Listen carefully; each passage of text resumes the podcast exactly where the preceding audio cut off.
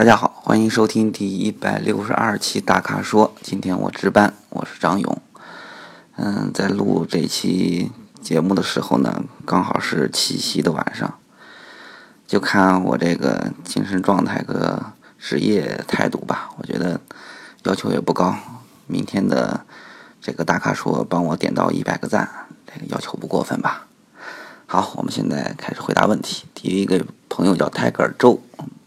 他想说买第一辆人生第一辆车，预算十万左右。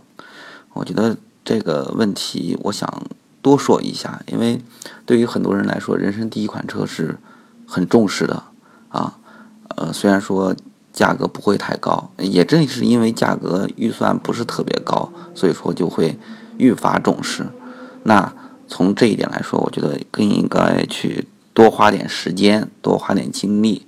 然后跟大家说一说这个是这个选车的这个问题吧。嗯，我觉得从这这方面来说，性价比，呃，十万左右这个预算要求是挺高的，甚至比很多价格更更高的车要求都要都要高，都要全面，因为顾及的东西比较多啊。呃，先说你选两款吧，捷达和明锐，我其实觉得并无不妥，这两者啊，只是。呃，对于很多消费者来说，嗯，要在这个价位上，他都想选择一个更好的一款啊，各方面都更均衡的一款吧。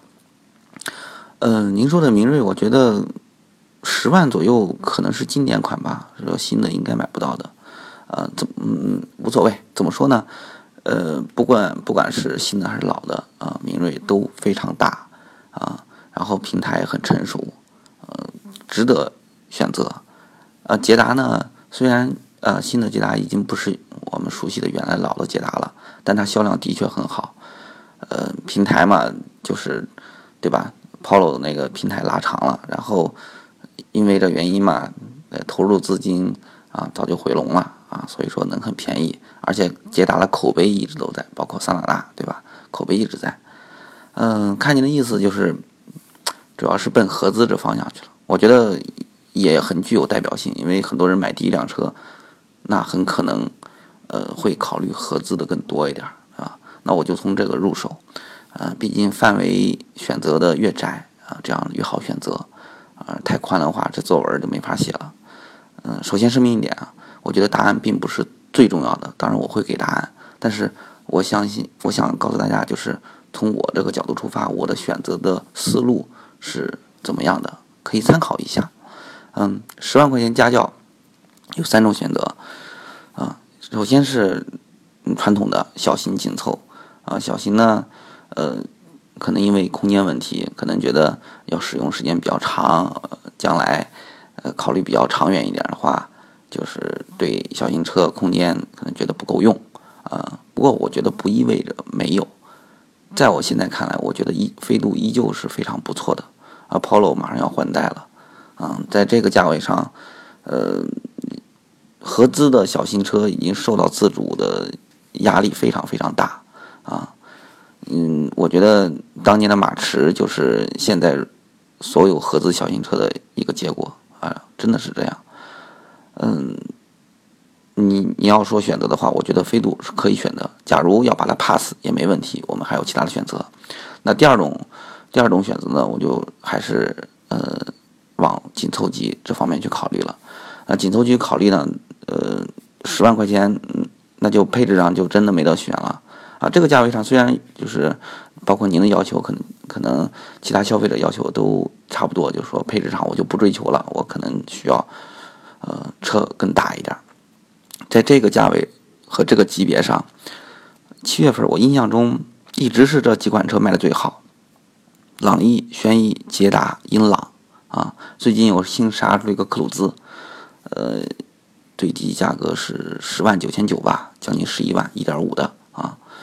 呃，我同时我也不是觉得哪一款更好，或者说有很大的优势比其他都强。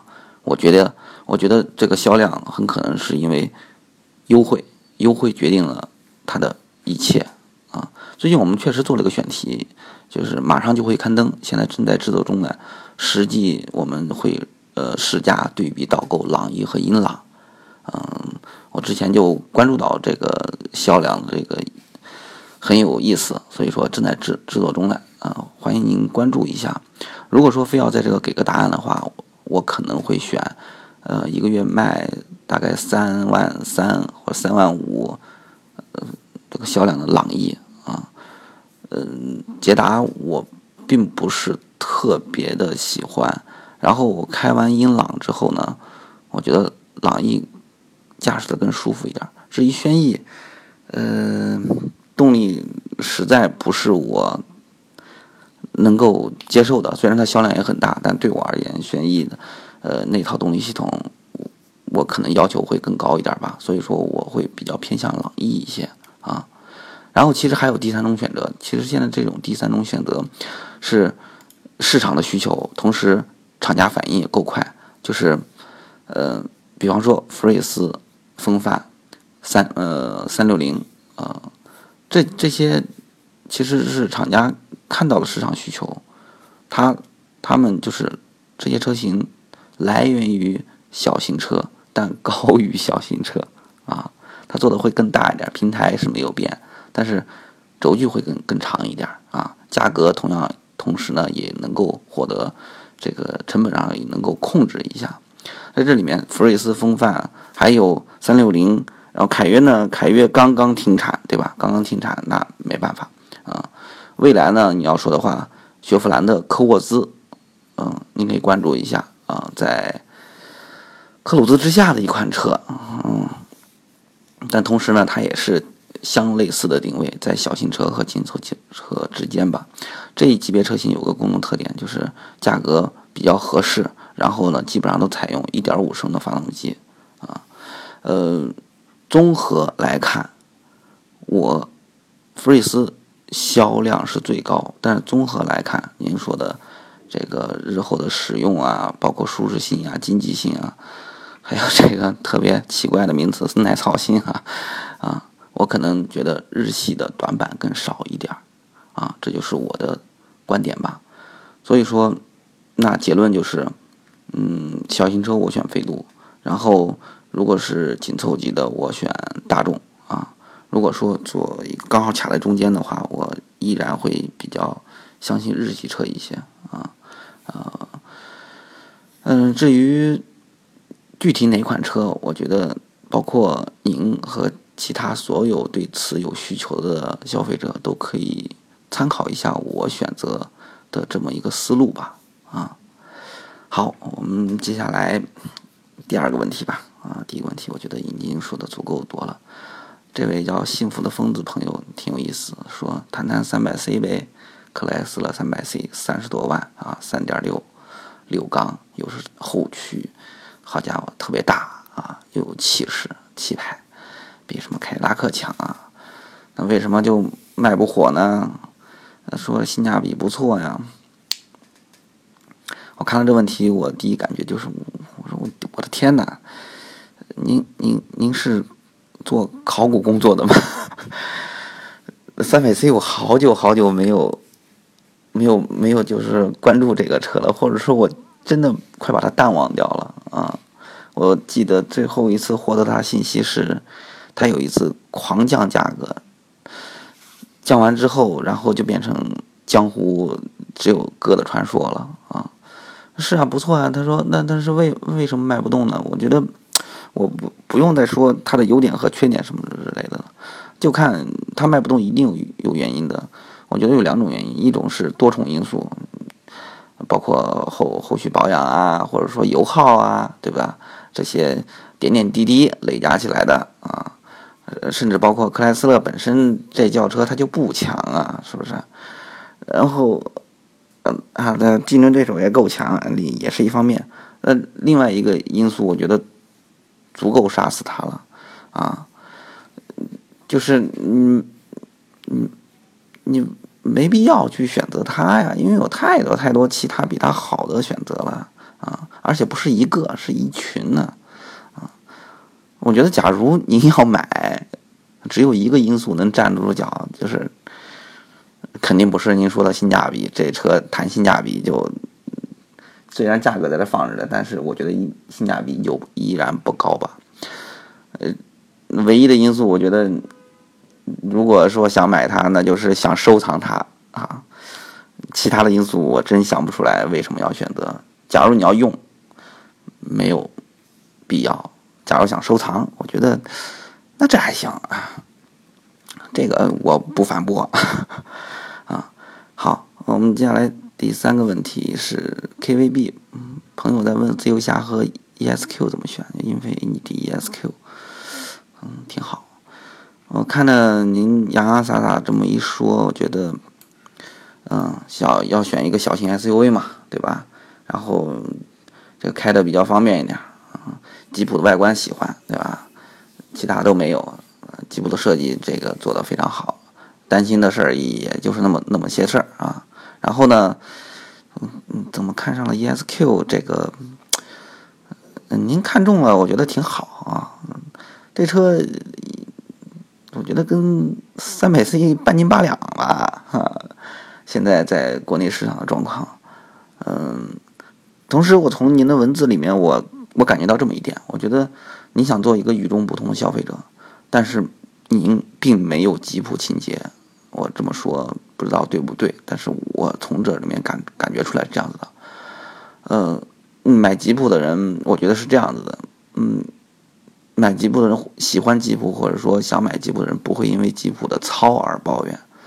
吉普呢，如果不糙呢，它就不是吉普了，啊，这是我的观点。至于 ESQ 呢，这车欧洲挺多的，你你也做了功课了啊，叫日日产叫 Juke 对吧？欧洲挺多的，但是国内我还真没在在街上见过一辆啊，太少见太少见了。所以说这两个，如果如果说在二者之间选呢，我宁可选吉普啊。那有没有其他选择呢？有啊。您要想要个性，想要与众不同，小型 SUV 对吧？嗯本田 XRV 我觉得可能太普通了，味道不够醇厚啊。嗯，对您的口味来说，那我觉得马自达 CX 其实是个不错的选择呀。它本身马自达就是个小众厂商，然后 CX 外观又很个性，要现代感有现代感，要设计感有设计感啊，然后又是一个。怎么说跨界或者带点苦背的这种风格的，嗯，您可以看看马自达 CX，我觉得应该会比较符合您的口味啊。假如还不够的话，那我只能往法国车这这方向去靠拢了啊。呃，二零零八新的一点二 T 出来了，但是我开过，我开过二零零八，虽然不是一点二 T，但我。没觉得，最主要原因我没觉得个性，我觉得别扭更多一点，这是给我最大的因素。呃，所以说呢，那可以考虑考虑他的兄弟雪铁龙吧，啊，C3XR，啊，如果 C3XR 您觉得还是太普通的话，C4 毕加索，C4 毕加索您看一下，那那灯，估计这个一见钟情会不会啊？啊？如果 C 四毕加索也不行的话，嗯，我不太清楚那个 C 四的它另外一个兄弟啊，叫 Cactus，就是仙人掌啊，这车，嗯，非常有个性，非常有个性。然后在欧洲卖的也非常好，然后特别，呃，外观特别奇特啊，呃，对实际使用呢也下了很多心思，包括门边的那防擦的。啊，防擦条那些设计，但是这车什么时候进来？我好像还没有任何信息了。嗯，那行吧，我觉得我主要推荐就给您推荐马自达 CX，好吧？好，嗯，今天过节呢，嗯，我也早点结束吧，好吧？以上就是本期大咖说的全部问题，欢迎大家在微社区中继续提问，嗯，关注微信公众号车评网。我们下期节目再见。